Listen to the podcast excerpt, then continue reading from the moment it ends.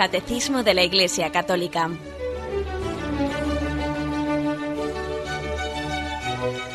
Un programa dirigido por Monseñor José Ignacio Munilla, Obispo de San Sebastián.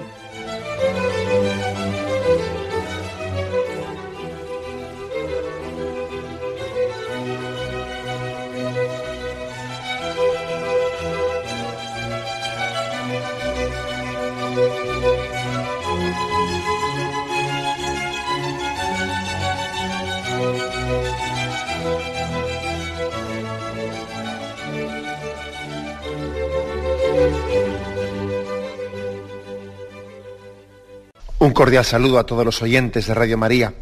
Un día más, con la gracia del Señor, proseguimos el comentario del Catecismo de nuestra Madre la Iglesia. Estamos dentro de unos programas que estamos dedicando al sacramento del orden sacerdotal. Y en concreto nos habíamos quedado en el punto 1551. Lo que hoy vamos a explicar eh, remata eh, los puntos que referían, los concluye, los que dicen que el sacerdote actúa en nombre de Cristo, en nombre de Cristo cabeza, y también ahora eh, vamos a explicar un apartado que dice que también el sacerdote actúa en nombre de toda la iglesia. Eh, vamos a ver cómo se conjuga eso, cómo se conjuga esas dos cosas. El sacerdote actúa en nombre de Cristo cabeza y al mismo tiempo el sacerdote actúa en nombre de toda la iglesia. El punto que nos faltaba por concluir sobre ese apartado primero, el sacerdote actúa en nombre de Cristo cabeza, era el 1551, que dice así. Este sacerdocio es ministerial. Esta función que el Señor confió a los pastores de su pueblo es un verdadero servicio. Está enteramente referido a Cristo y a los hombres. Depende totalmente de Cristo y de su sacerdocio único y fue instituido en favor de los hombres y de la comunidad de la Iglesia. El sacramento del orden comunica un poder sagrado que no es otro que el de Cristo. El ejercicio de esta autoridad debe, por tanto, medirse según el modelo de Cristo, que por amor se hizo el último y el servidor de todos. El Señor dijo claramente que la atención prestada a su rebaño era prueba de amor a Él. Bien, pues este, este punto eh, lo que está remarcando es que la razón de ser de este, del sacerdocio, del ministerio sacerdotal, es una potestad recibida de Jesucristo. Es una potestad sagrada, un poder sagrado recibido de Jesucristo en favor de los demás. Ese sería el resumen. Recibido de Cristo ese poder sagrado en favor de los demás. Se nos remite aquí, eh, este punto del catecismo, se apoya en la Constitución del Concilio Vaticano II, Lumen Gentium, el número 24, que allí dice, los obispos, bueno, dice los obispos porque sabéis que cuando hablamos de sacerdocio, pues podemos hablar indistintamente, aquí cuando estamos hablando de orden sacerdotal, pues se, lo dice indistintamente mm, del orden sacerdotal en el primer grado, que es el episcopado, en el segundo grado, que es el presbiterado. Es cierto que al ser el episcopado el orden sacerdotal en el primer grado, pues todavía eh, lo, que, lo, que, digamos del sacerdocio referido eh, cuando se concreta en el episcopado todavía es más claro, porque es en, el grado, en, el grado, sumo. ¿Mm? Bueno, pues dice así, los obispos en su calidad de sucesores de los apóstoles reciben del Señor, a quien se le ha dado toda potestad en el cielo y en la tierra, la misión de enseñar a todas las gentes y de predicar el Evangelio a toda criatura, a fin de que todos los hombres logren la salvación por medio de la fe, el bautismo y el cumplimiento de los mandamientos. Para el desempeño de esta misión, Cristo, Señor, prometió a sus apóstoles el Espíritu Santo, a quien envió de hecho el día de Pentecostés desde el cielo, para que, confortados con su virtud, fuesen sus testigos hasta los confines de la tierra, ante las gentes, pueblos y reyes. Este encargo que el Señor confía a los pastores de su pueblo es un verdadero servicio. Y en la Sagrada Escritura se llama muy significativamente diaconía, o sea, ministerio.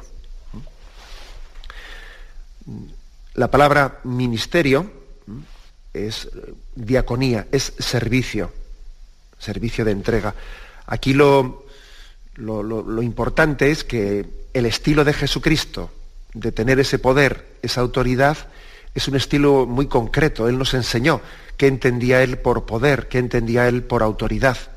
Él por poder y autoridad entendía no un, no un encumbramiento propio, de hecho lo dejó bien claro cuando él se puso de rodillas limpiando los pies de sus apóstoles y, a Pedro le dejó pues, pues perplejo, le dejó confundido ver que él siendo el maestro, el Señor, se ponía ante él y le limpiaba los pies, o sea, le estaba enseñando todo un estilo, estaba, estaba él enseñando, dando una, una, muestra gráfica y concreta, enseñando con el ejemplo de qué entendía él por autoridad, qué entendía él por poder sagrado, qué entendía él por ministerio.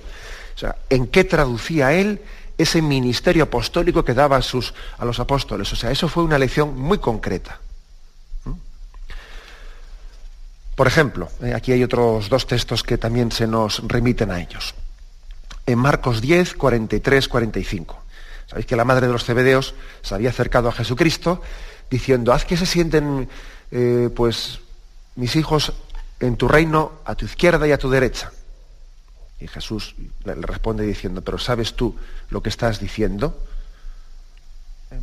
Pues a mi, reino entraréis, pero hasta sentarse a mi derecha o a mi izquierda, eh, únicamente le está reservado eh, a, quien el Padre, eh, a quien el Padre se lo haya otorgado, etc. Bien, y en ese momento, al oír esto, dice Marcos 10, versículo 41, al oír esto, los otros diez empezaron a indignarse contra Santiago y Juan. O sea, ya empezaban a haber piques, ¿no? Piques de a ver quién, quien tenía un puesto más predeterminante, un, puesto más destacado, allí en ese, eh, en ese colegio apostólico que Jesús estaba convocando. Jesús llamándole les dice, ¿sabéis que los que son tenidos como jefes de las naciones los dominan como señores absolutos y sus grandes los oprimen con su poder?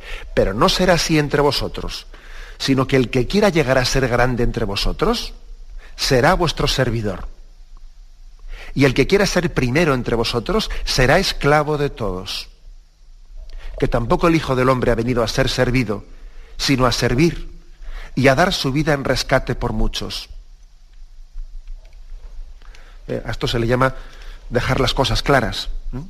Dejar las cosas claras. Aquí Jesús dice claramente qué entiende él, por, por, en qué traduce él la potestad sagrada, qué entiende él por autoridad, qué entiende él por ministerio pues, eh, por ministerio entiende un don de Dios, no para el propio encumbramiento, eh, sino un don de Dios para darnos y desgastarnos, ¿eh?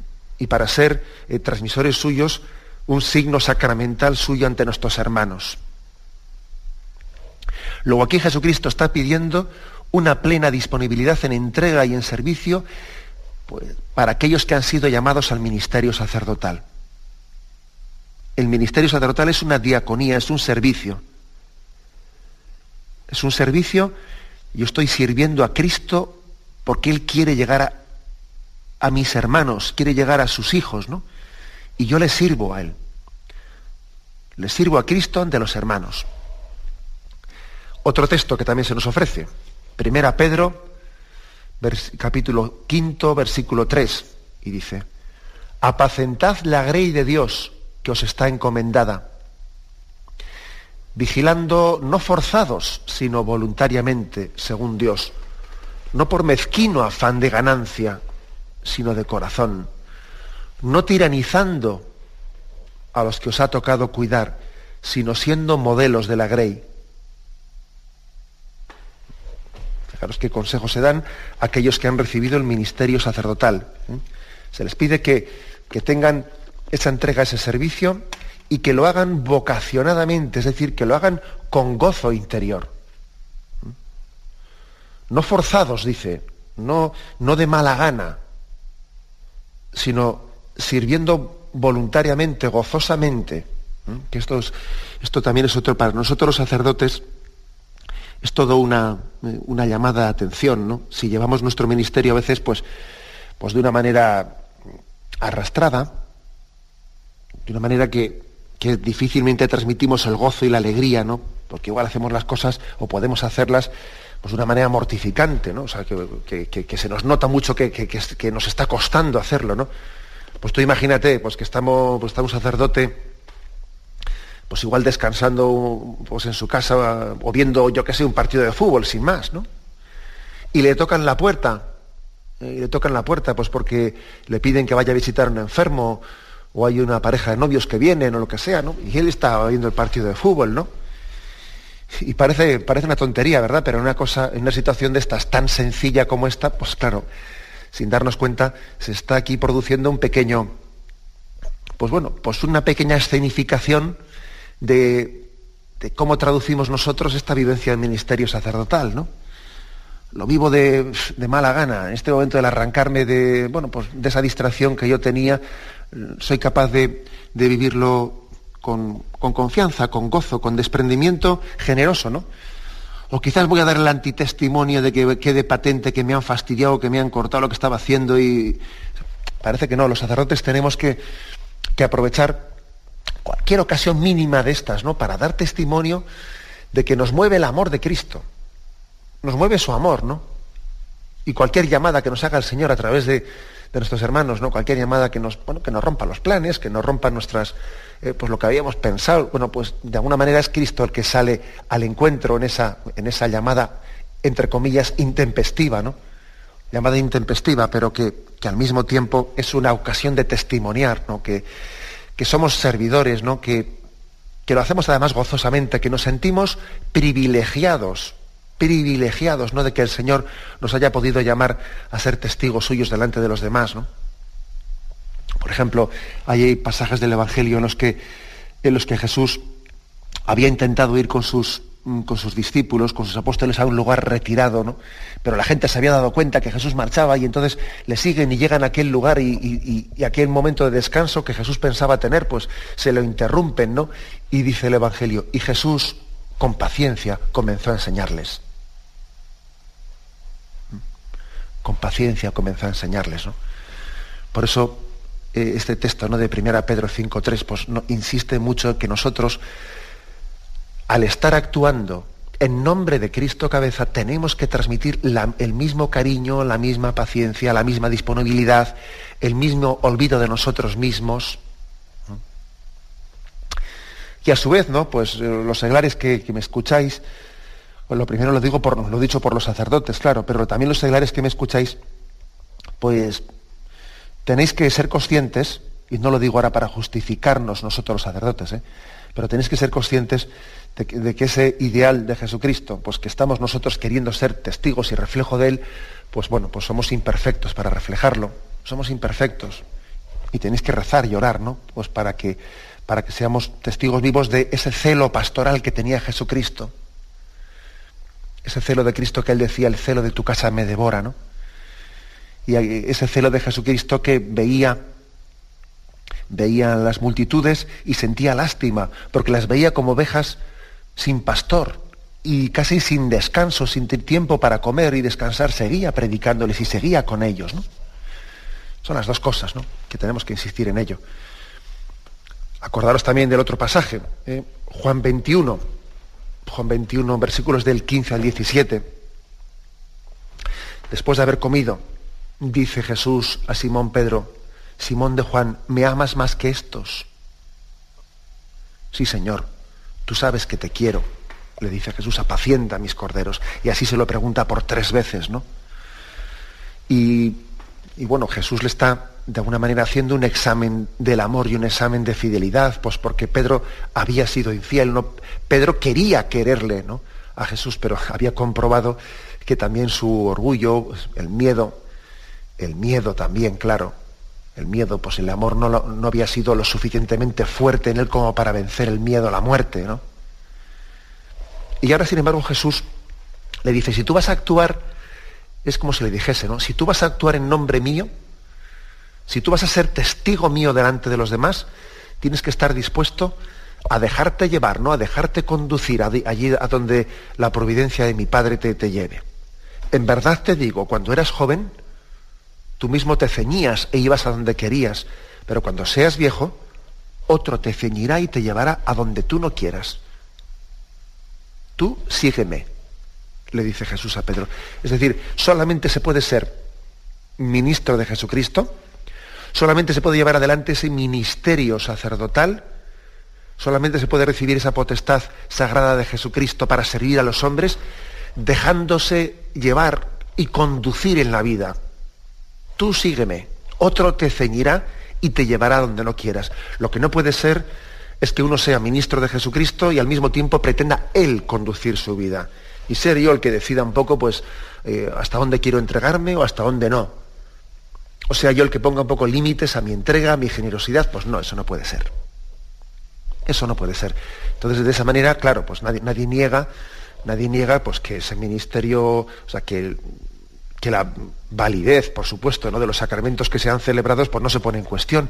Pero es verdad que nos faltará, nos faltará pues la plena coherencia con ese tesoro que, que Cristo ha puesto en manos del sacerdote, ¿no? Por eso tenemos que, los sacerdotes, que configurarnos, adecuarnos, amoldarnos a ese propio don que hemos recibido al sacerdocio. Es una contradicción que los sacerdotes no seamos santos. Es una contradicción. Es una contradicción que seamos don de Cristo para la vida del mundo, que estemos dando la Eucaristía al pueblo y que al mismo tiempo nosotros no nos eucaristicemos, o sea, que no seamos Eucaristía para los demás, que no nos dejemos comer por los demás que estemos diciendo, hombre, eh, oye, que yo también tengo mi vida aparte. ¿eh? Es, una, es una contradicción. Un sacerdote tiene que entregar su vida en alimento a los demás. Y si él entrega a Cristo para que Cristo sea comido, también su vida tiene que ser alimento para los demás.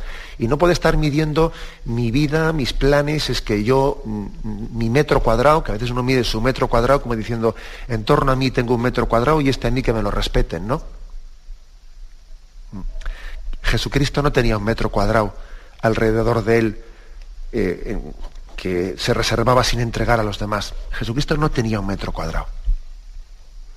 Ni tenía una hora, eh, una hora específica para que no me molestasen. No lo tenía. Entonces, eh, pues esta llamada que hace aquí el catecismo, pues, pues es muy fuerte, claro que es muy fuerte, ¿no? Y a todos nosotros, pues es una llamada muy grande a la entrega, a la entrega hasta el martirio porque cuando Jesús le decía esto a Pedro, le estaba profetizando su martirio. Otro te ceñirá y te llevará a donde no quieras. Con esto le estaba profetizando la muerte con la que daría gloria a Dios, dice San Juan el Evangelista en ese momento. Bien, por esto el sacerdote ¿no? actúa, eh, como dice este capítulo, en nombre de Cristo cabeza. Y su ministerio es servicio, es diaconía, es entrega plena. Tenemos un momento de reflexión y continuamos enseguida.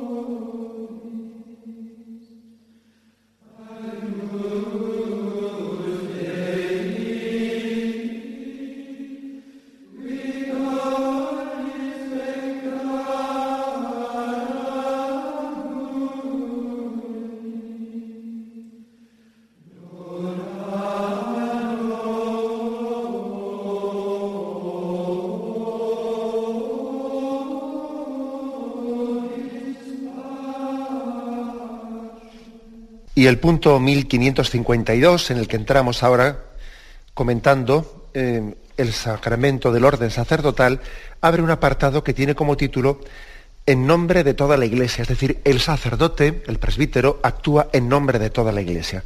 Vamos a ver qué significa esto. El sacerdocio ministerial no tiene solamente por tarea representar a Cristo, cabeza de la Iglesia, ante la asamblea de los fieles, actúa también en nombre de toda la Iglesia cuando presenta a Dios la oración de la Iglesia y sobre todo cuando ofrece el sacrificio eucarístico. O sea que si decíamos que el sacerdote prolonga la mediación, Jesucristo es el único mediador entre Dios y los hombres, decíamos que es como un puente que une las dos orillas, de la divinidad y de la humanidad.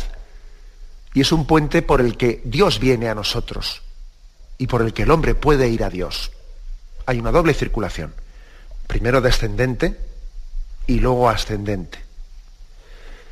Bueno, pues también el sacerdote, que prolonga esa única mediación de Jesucristo, pues está por una parte eh, actuando en nombre de Cristo cabeza, que viene a nosotros, que desciende a nosotros, que muestra su misericordia, y también en nombre, en nombre de, de todos los hombres, de todos los cristianos, que aspiran también, que desean llegar a Dios.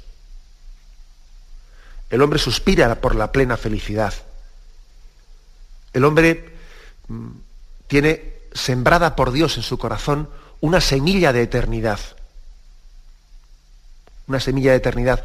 Y Jesucristo, en su encarnación, Él también, al haber tomado la condición humana, Él ha presentado ante Dios Padre esos suspiros de, la humanidad, ¿no? que desean que desean la belleza, que desean el bien, que desean la verdad, no ese deseo de plena felicidad, de santidad que tiene el hombre dentro de sí. Bueno, pues eso también ha sido, Jesucristo ha sido la persona adecuada eh, para presentarlo delante de Dios. Mira, Dios Padre, también estos buenos deseos de tus hijos. Es verdad que hay mucho pecado en nosotros, pero también hay un deseo ¿no? de plenitud, porque Dios sembró esa semilla ¿eh? al crearnos a su imagen y semejanza y Cristo la presenta ante Dios Padre. Bueno, pues también eso lo hace el sacerdote. También el sacerdote no solo representa a Dios ante los hombres, sino que también, en otro sentido, representa a los hombres ante Dios. A los hombres ante Dios. ¿Os acordáis cómo Moisés ¿no? subió ahí al monte Sinaí? Al monte Sinaí. Y entonces Moisés era un intermediario, ¿no? Un intermediario había sido elegido, no olvidemos nunca, ¿eh? había sido elegido por Dios para liberar al pueblo de Egipto. Y también es cierto que el, eh, perdón, el pueblo, al pueblo de Israel de Egipto, pero también es cierto que el pueblo de Israel le enviaba a Moisés, vete tú a hablar con Yahvé en nuestro nombre. las dos cosas. ¿eh? El sacerdote representa a Dios ante los hombres y representa a los hombres ante Dios. Con lo cual, eh, por eso dice aquí eso de algo importante, especialmente en la oración de la iglesia, sobre todo cuando ofrece el sacrificio eucarístico, el sacerdote está presentando, pues todos, no hay nada verdaderamente humano que a Dios no le interese. Por eso llevamos a la Eucaristía todas nuestras cosas, las inquietudes, nuestros sufrimientos, eh, nuestros proyectos, nuestros anhelos, ¿no? los llevamos a la Eucaristía porque en ella es todo ofrecido a Dios Padre. Por lo tanto, el sacerdote, el sacerdote, pues es un hombre de Dios, un hombre de Dios interesado por todas las cosas de los hombres, que no es ajeno. O sea, ser uno, a veces se puede entender incorrectamente que ser un hombre de Dios es alguien que está desconectado de las realidades de este mundo alguien que como es un hombre que está en un plano espiritual sobrenatural, las cosas mundanas pues no le van ni, ni tienen por qué irle porque son, son, ajenas a su vida. Pues no, eso sería una interpretación equivocada.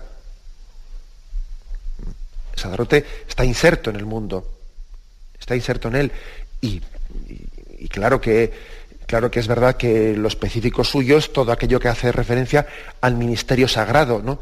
que Cristo ha puesto en sus manos por el orden sacerdotal, pero es que también forma parte de ese ministerio sagrado el que Él presente ante Dios, junto con ese pan y ese vino, presente todos los anhelos del hombre.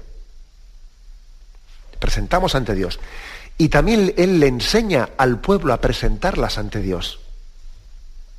Es también como una escuela, una escuela en la que se introduce al pueblo de Dios para aprender a, ofrecerse, ¿eh? para ofrecerse a Dios Padre.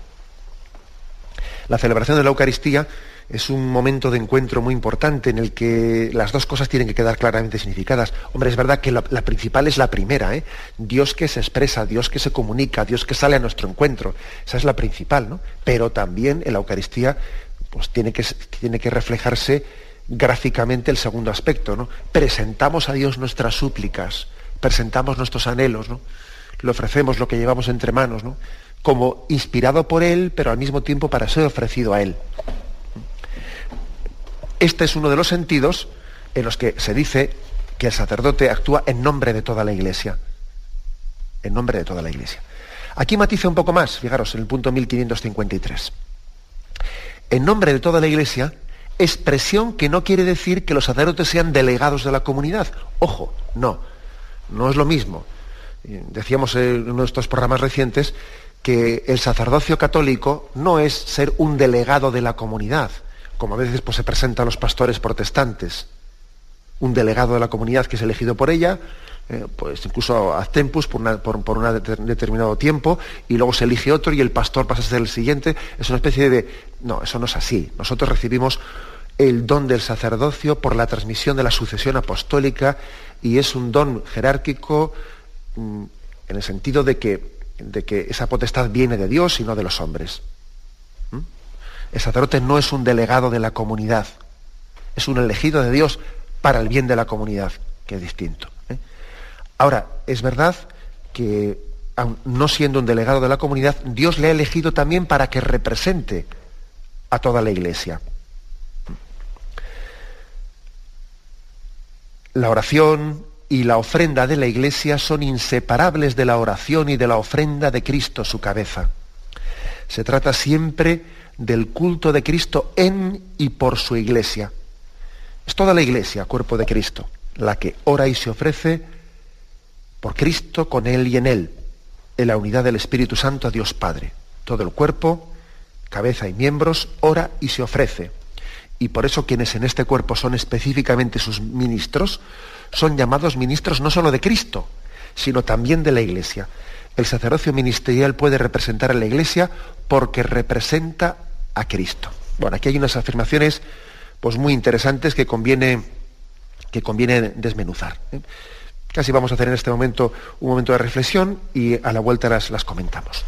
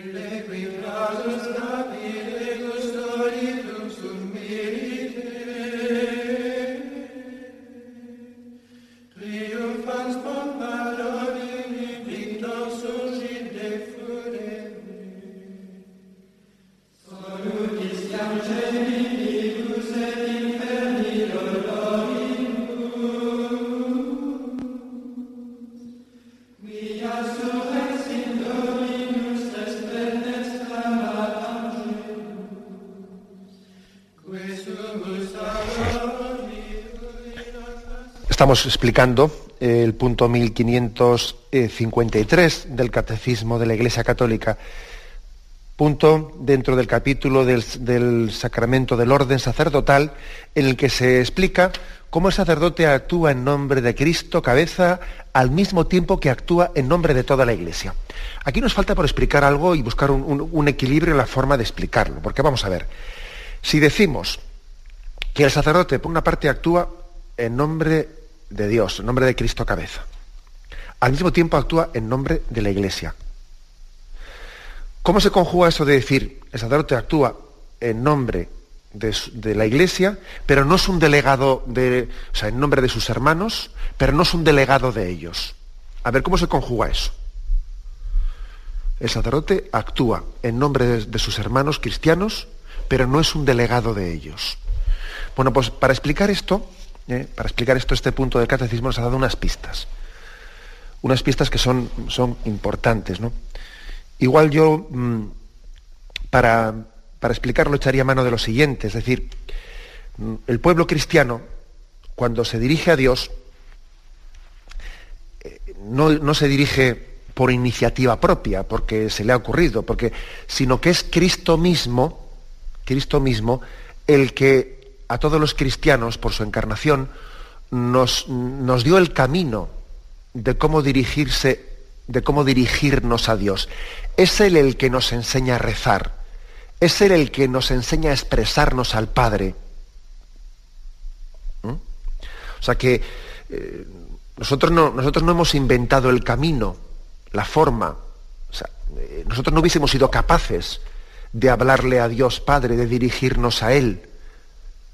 Gracias a que Jesucristo vino a nosotros y Él se hizo el camino, camino también para, para enseñarnos a hablar, a comunicarnos, a entrar en contacto con Dios Padre. ¿no?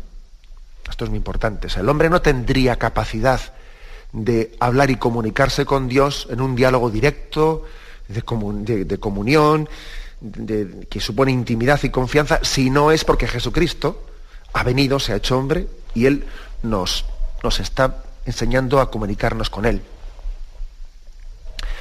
Por eso, eh, por eso se, dice se hace la siguiente matización. Se la escuché recientemente pues, a, un, a un, liturgo en una conferencia que nos daba los sacerdotes ¿no? con motivo del día de San Juan de Ávila. Y él hacía el siguiente matiz. Decía, eh, en realidad, nosotros, cuando celebramos la liturgia, decía él, no estamos celebrando nuestra fe, sino estamos celebrando a Jesucristo. Vamos, ¿a qué distinción es esta? No? Pues, mm, porque si tú dices, estoy celebrando mi fe, parece que haces el objeto, el centro, el centro de tu celebración, tu propia respuesta. Y no, Señor. Lo que tú haces, eh, el centro, el objeto de, nuestra celebración eucarística, es lo que Jesucristo hizo, hizo por nosotros. Pongo, vamos a pongo un ejemplo concreto yo creo que con este ejemplo concreto lo vais a entender bien. ¿eh? El tema del sacramento de la confirmación. ¿Cuántas veces se presenta eh, el sacramento de la confirmación más o menos en estos términos? ¿Qué es la confirmación? Pues la confirmación es decir, decir tú que sí a lo que te dieron tus padres. La confirmación es ahora que eres adulto, ahora que ya eh, sabes por ti mismo lo que quieres y lo que no quieres, pues ahora tú dices que sí, dices conscientemente, haces una opción, una opción de madurez, aquello que, te dieron tus padres. Hala, en eso consiste la confirmación. Toma ya. Eh, pues, pues es que eso, no puede ser. ahí te estás celebrando a ti mismo. Tú estás celebrando tu opción. Estás celebrando como si, como si la clave del sacramento fuese tu propia opción. Claro que todo sacramento hay que decir un sí a Dios, pero la clave está en celebrar a Jesucristo, en celebrar la venida del Espíritu Santo. La esencia del sacramento de la confirmación no es que yo opte. La esencia del sacramento de la confirmación es celebrar, implorar, suplicar como mendigos de la gracia, como mendigos de la gracia, la venida del Espíritu Santo a nosotros. Esa es la clave del asunto. Eh, o sea que mm, cuando decía este liturgo que os digo, no, pues en un, en esa conferencia que no, está, no es correcto decir, voy a celebrar, vamos a, la liturgia es celebrar nuestra fe. No, la liturgia es celebrarle a Jesucristo, celebrar su, su entrega, su, el misterio de su entrega a todos nosotros. Celebramos a Jesucristo y lógicamente lo hacemos con una respuesta de fe. Pero no celebro mi fe, porque entonces parece que el centro soy yo y no es Jesucristo. ¿Eh? El centro es Jesucristo. Celebramos a Jesucristo con el don de la fe que Él nos ha dado.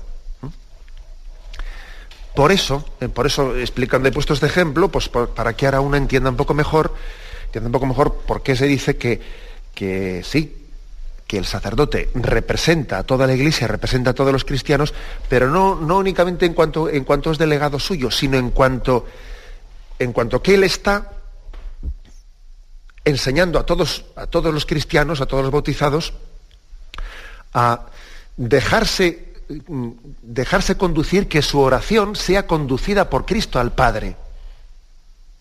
Que es Cristo el que, el que nos enseña en ese por Cristo, con Él y en Él, todas nuestras súplicas llegan a Dios Padre.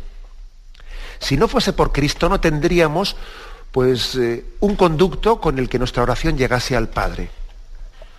Por eso el sacerdote no solo, eh, no solo nos, eh, nos, representa, sí, nos representa, pero al mismo tiempo también él ha recibido el ministerio, o sea, él ha recibido el don, ha recibido la potestad sagrada para que aparte de representarnos, o sea, perdón, aparte de que nosotros representemos a los fieles, también tengamos la capacidad de por Cristo, con Él y en Él, de llevar nuestras súplicas y nuestros anhelos, de llevarlos hasta Dios Padre.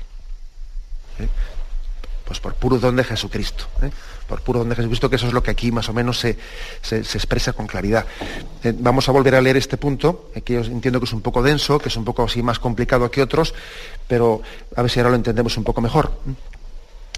En nombre de toda la Iglesia, expresión que no quiere decir que los sacerdotes sean delegados de la comunidad, la oración y la ofrenda de la iglesia son inseparables de la oración y la ofrenda de Cristo, su cabeza. Se trata siempre del culto de Cristo en y por su iglesia.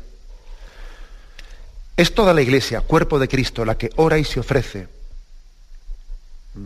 Es decir, nosotros, nosotros hoy, en el momento actual, no podemos distinguir, ¿eh? no podemos distinguir la oración de Cristo y la oración de la, de la iglesia. De hecho, lo que, lo que hace la, Iglesia, esa oración que nosotros hacemos, es un reflejo de la oración que Cristo está teniendo delante de Dios Padre.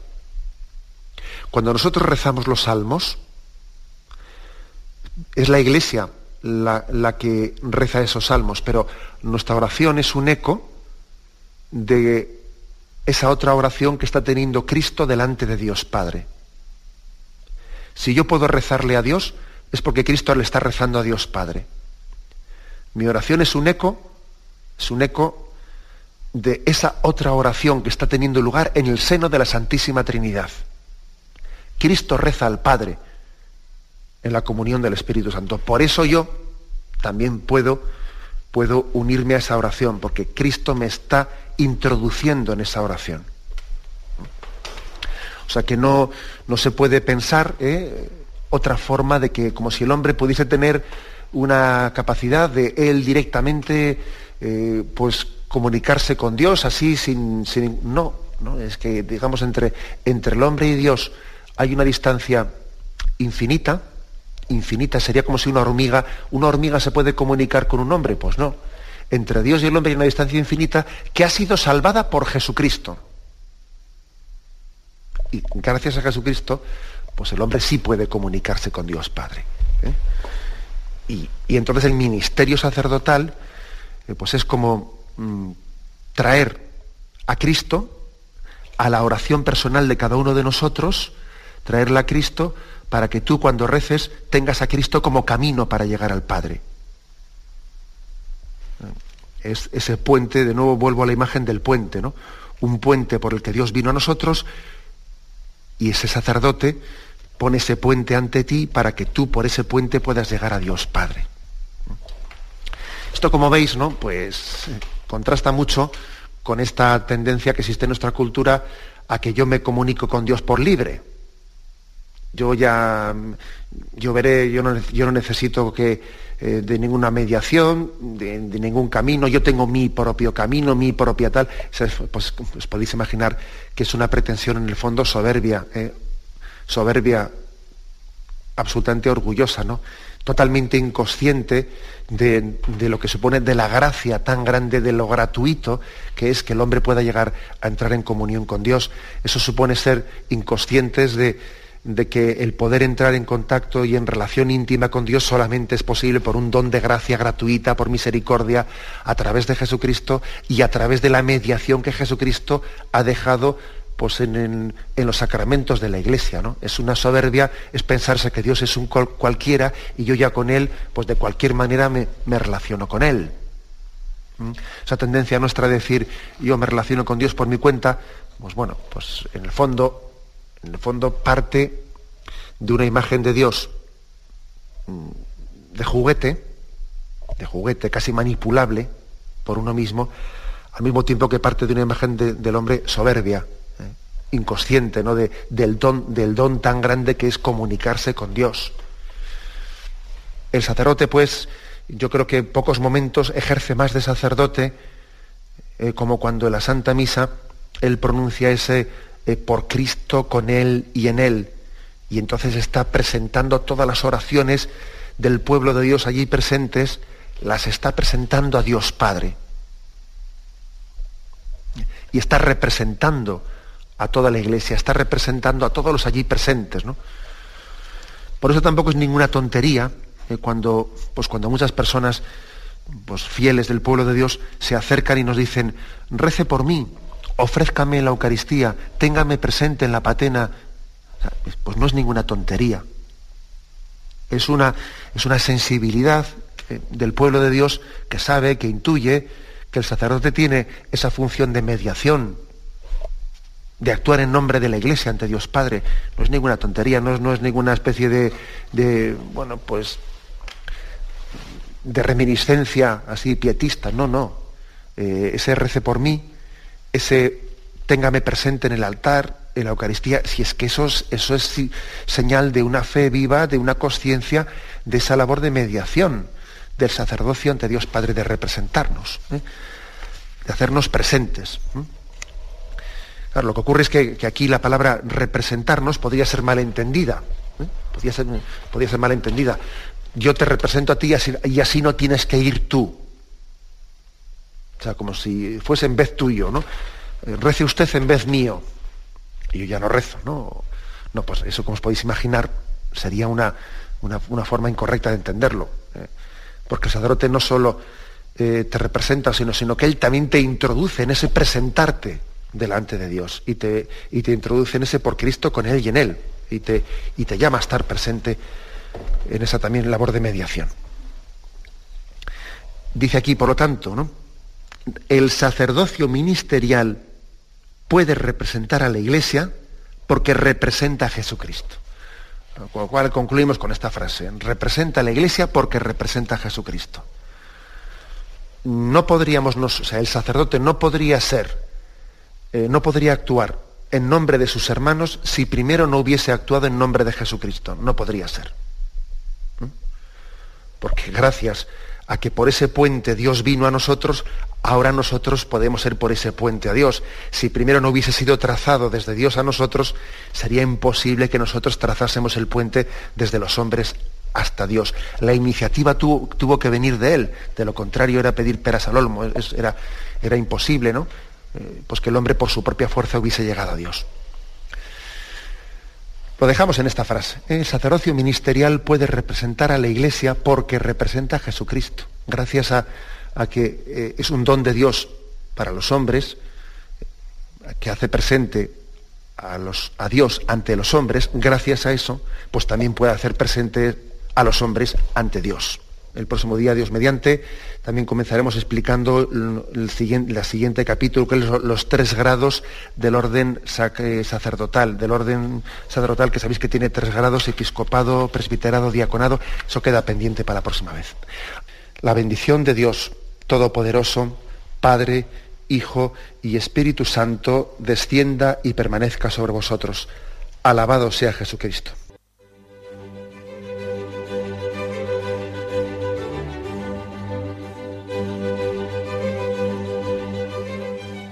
Finaliza el Catecismo de la Iglesia Católica, un programa dirigido por Monseñor José Ignacio Munilla, obispo de San Sebastián.